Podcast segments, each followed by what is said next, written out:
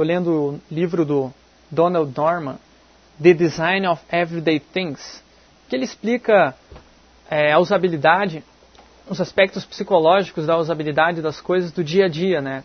Por que, que a gente às vezes se bate e empurra uma porta que é para puxar? Por que, que a gente é, não consegue achar, se achar nas bocas do fogão? Por que, que a gente é, é, é não consegue programar o micro-ondas? E uma série de, de aparelhos que no nosso dia a dia causam vários problemas de usabilidade para nós. Então ele vai buscar lá na psicologia cognitiva as respostas para essas, essas falhas de, de, de comunicação entre os objetos e a gente. Então, lá pelas tantas, ele está explicando a diferença na mente humana sobre o consciente e o inconsciente. Né? Que o consciente ele, ele é mais racional, né? então você pode focar numa única coisa e trabalhar com uma, uma certa, é, é, é, uma certa capacidade de processamento limitada. Já o inconsciente ele tem uma capacidade ilimitada de processamento, porém você não pode controlar muito como que vai ser feito essa, esse processamento. Ele, ele dá o exemplo dos jogos, né, que a gente, a gente não consegue jogar um jogo muito complexo conscientemente, porque senão ele, ele, a gente não consegue conceber a, a, as possibilidades de movimentos que a gente pode fazer é, conscientemente. Por exemplo, xadrez. Né, no xadrez, se você tem, por exemplo, oito movimentos é, disponíveis para você fazer, você tem que calcular esses oito. Mas também você tem que calcular a próxima jogada do seu, do seu oponente. Então, se você tem 8, o seu oponente vai ter 64. E, e você vai ter que calcular também o que, que você vai fazer depois dessa volta desse oponente. Então, começa uma relação exponencial de possibilidades que não podem ser calculadas por uma, uma mente humana pela parte consciente. Você deixa isso a cargo do seu inconsciente. Você vai na intuição, que os jogadores chamam, né? É, o inconsciente tem uma capacidade de, de processamento fantástica, fabulosa. Por isso a gente precisa deixar para ele fazer essas coisas. Aí eu vou dar um, até um exemplo aqui para vocês verem que realmente é, é, não tem jeito da gente jogar sem simplificar o jogo, né? Peguem aí um, uma folha de papel, escrevam aí um número de 1 a 9, né? 1, 2, 3, 4, 5, 6, 7, 8, 9. Cortem os pedacinhos de papel, papel espalhem numa mesa, peçam uma outra pessoa é, para pegar um número qualquer, né? E você pega outro. Aí vai assim, cada um vai tem que pegar, pegar o objetivo do jogo é cada um pegar três, três números que for, somados deem 15. Aí se passar de 3, aí já perde, né? Já começa de novo o jogo, já perdeu. Então, o... Não, se, se, se não conseguir pegar o, o... Se passar de 3 e não conseguir chegar a 15, aí empatou. Né? Então, esse jogo é muito difícil. Se for tentar jogar, eu tentei jogar com minha esposa aqui, nossa, nós se batemos um monte ninguém entendeu direito como jogar, como vencer nesse jogo, né? Mas dá para perceber que realmente é uma complexidade. É bem complexo o jogo. Você tem que ficar fazendo uma série de cálculos de números e prever a, a qual, qual, qual que é a, o número que o, que o seu oponente está, né? E ver qual que é o número que você tem que pegar para que ele não vença. Então é bem complexo esse jogo. Agora, se a gente for é, ver, na realidade, esse jogo ele é um jogo muito conhecido, né? É o, jogo, é o famoso jogo da velha vocês pensam, não, que, que isso? Isso não é jogo da velha. Não, claro que é. Faz o seguinte, pega esses números 1, 2, 3, 4, 5, 6, 7, 8, 9 e arranja ele numa matriz de três colunas por três linhas. Você vai ver que somados na diagonal, somado na vertical, na horizontal, os três números dá 15. Né, então o objetivo do, do jogo da velha é você formar essa linha na diagonal, na horizontal, na vertical, que dá, o, dá a combinação 15. Então é o mesmo jogo, só que no jogo da velha você tem uma, uma técnica de visualização. Você consegue entender melhor como funciona a mecânica do jogo graças à forma como ele se faz entender. Daí você, a partir dessa visualização, você consegue é, jogar esse jogo inconscientemente. Ninguém fica pensando muito, ah, vou colocar essa, a bolinha aqui, e daí ele coloca o xizinho a colar e eu coloco a bolinha. Não, as pessoas jogam totalmente inconscientemente o jogo da velha. E aí que está a graça dele. Se for tentar responder conscientemente, você não vai conseguir vai ficar perdendo tempo e o outro jogador vai ficar, pô, vamos aí, vamos aí, não, não fique demorando.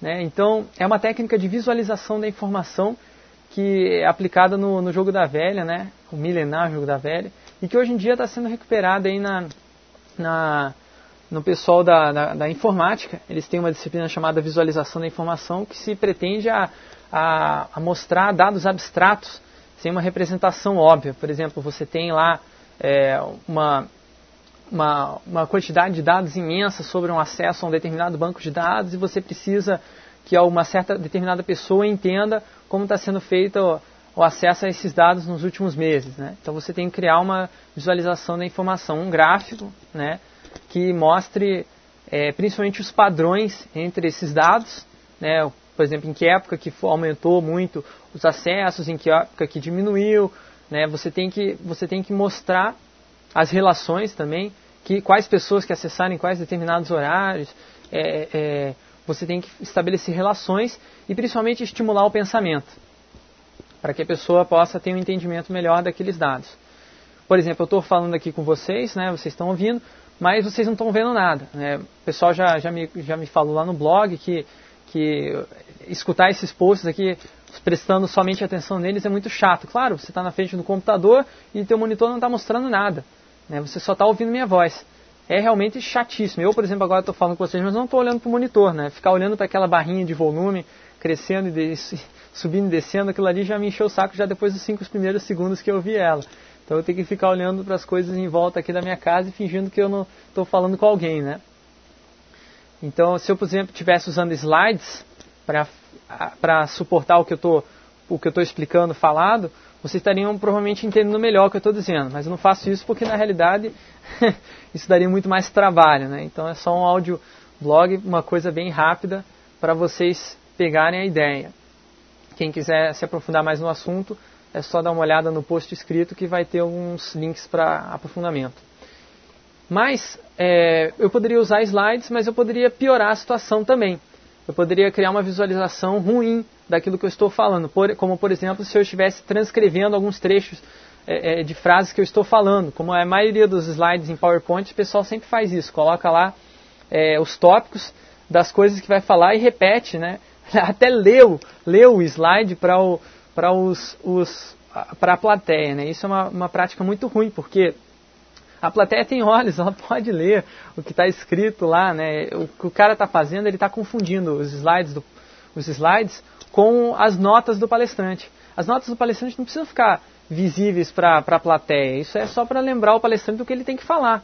Né? Não precisa você colocar isso no seu slide para que as pessoas é, é, vejam você vai já estar tá falando isso, a pessoa já tá, vai estar tá escutando o que você está dizendo, os tópicos, né? Então, o que você vai fazer no slide? Você vai colocar aquilo que você não pode explicar em palavras facilmente. Você vai usar visualização da informação, principalmente usar gráficos, usar é, é, quando você estiver fazendo uma citação, quiser usar as palavras mais corretas e exatas, você pode usar isso no slide. Você pode usar figuras, imagens que ilustrem, ilustrem aquilo, o ponto que você está falando. Isso tudo ajuda a complementar aquilo que você está dizendo, ajuda no entendimento dessa, da informação. É, o Edward Tufte tem uma tem uma tem um artigo, um paper que ele escreveu recentemente aí que fala justamente sobre esses problemas na, no uso do PowerPoint.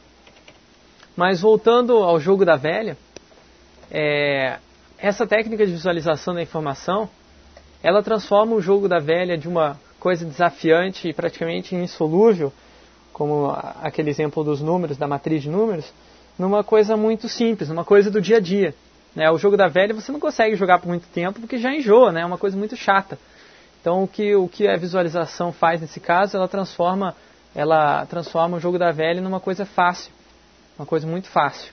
Você memoriza lá os padrões de como você pode se mover, você memoriza o que, que você tem que fazer se o teu se o teu oponente colocar duas, duas marquinhas juntas, né?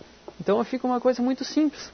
Então é assim que as coisas de rotina, elas têm que ser no nosso dia a dia. A gente não tem que ficar parando muito para pensar como que a gente vai usar o nosso fogão, como que a gente vai abrir uma porta, como que a gente vai é, é, ler o nosso e-mail, né? A gente não tem que pensar muito com essas coisas, a gente tem que se concentrar no que realmente importa, se concentrar em fazer a comida, se concentrar em chegar do outro lado, chegar no lugar, na sala onde você quer e se concentrar em ler os, efetivamente os e-mails. Né? E não ficar mexendo lá no, nos controles da, da, do, do, do, seu cliente de e-mail, ficar deletando spam, ficar enviando, é, encaminhando e-mails e organizando, não sei o que. Não, você quer só se concentrar no conteúdo. Quanto mais simples for essa tarefa, melhor. Então, quando a gente estiver projetando uma interface que seja para uso corriqueiro, seja uma coisa que você vai, o usuário vai usar diariamente, que vai ser muito importante para a vida dele, né? por exemplo, um portal de notícias é um exemplo básico. Né? Esse portal ele tem que ser muito fácil de usar. Você tem que ficar é, pensando como que você vai navegar por ele, onde você vai encontrar é, as informações sobre o último jogo de futebol que você se interessa. Não, você tem que encontrar isso o mais rápido possível. Né? Então tem que ser uma tarefa do dia a dia e que seja de forma inconsciente, né? seja bem visualizável pela sua mente para que você não fique parando para pensar como que faz para encontrar. Mas é isso, pessoal. Um abraço para vocês. Até o próximo post em áudio.